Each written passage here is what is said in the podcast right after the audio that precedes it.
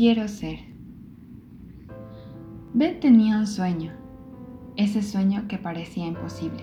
Sus padres eran reconocidos abogados que esperaban que su hija fuera igual que ellos. Lo que no sabían es que Beth, más allá de aprenderse las leyes, deseaba con toda su alma ser científica.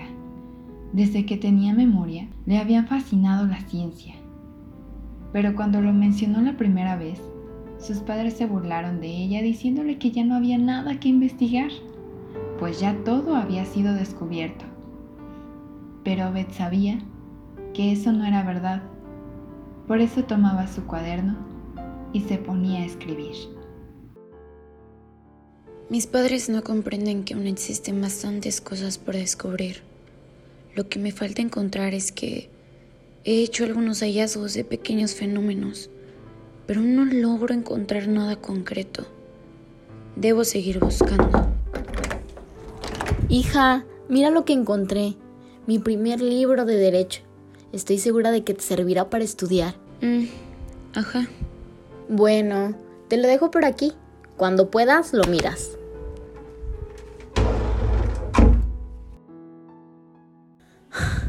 No sé qué hacer, Jaime. Ni siquiera me responde cuando le hablo. Solo dice, ajá. Pero para todo responde lo mismo. Déjame ver si logro hablar con ella. Tal vez logre que me diga algo. Beth había escuchado la conversación de sus padres.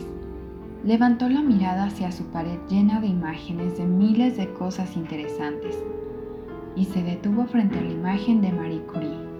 Quería ser como ella le aburría enormemente el hecho de pensar en estar detrás de un escritorio revisando mil expedientes y tener que ir a un juzgado le causaba horror.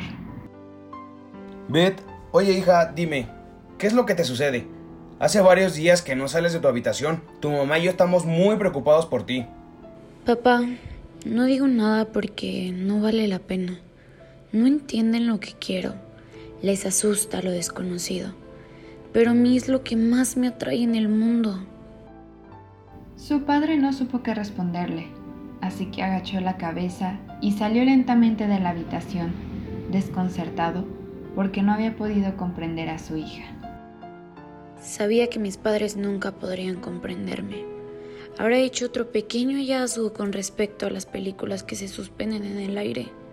Quisiera poder preguntarle a alguien, pero las personas que podrían apoyarme se encuentran demasiado lejos. Al día siguiente... Hola querida, alístate porque iremos a dar un paseo. ¿Paseo? Ya estuvo bueno con eso de que no quieras salir. Anda, vamos.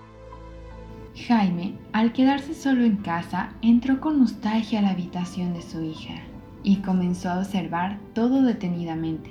Los recortes de periódicos que tenía pegados en la pared las notas sobre algún descubrimiento científico, sus instrumentos de laboratorio, la imagen de Marie Curie y por supuesto su diario.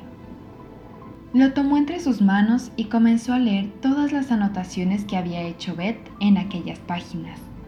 Algunas teorías, formulaciones, hallazgos y también estaban escritos sus pensamientos, lo que llevó a Jaime a darse cuenta de que su hija se encontraba profundamente triste.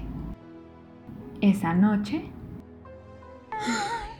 Ojalá pudiera hacer que mis padres me apoyaran. Así no pensaría en escaparme e ir a buscar mis sueños. Pero...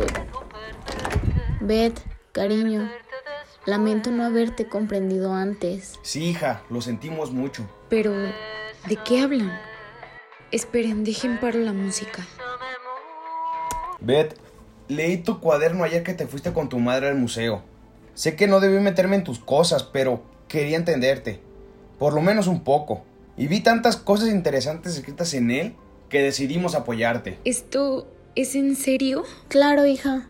Ya quiero ver todos los nuevos descubrimientos que podrás aportar a la ciencia. Bueno, déjenles cuento sobre la vez que fui al museo. Los tres se abrazaron y Beth comenzó a contarle a su padre algunas de las cosas que había visto en el museo con mamá.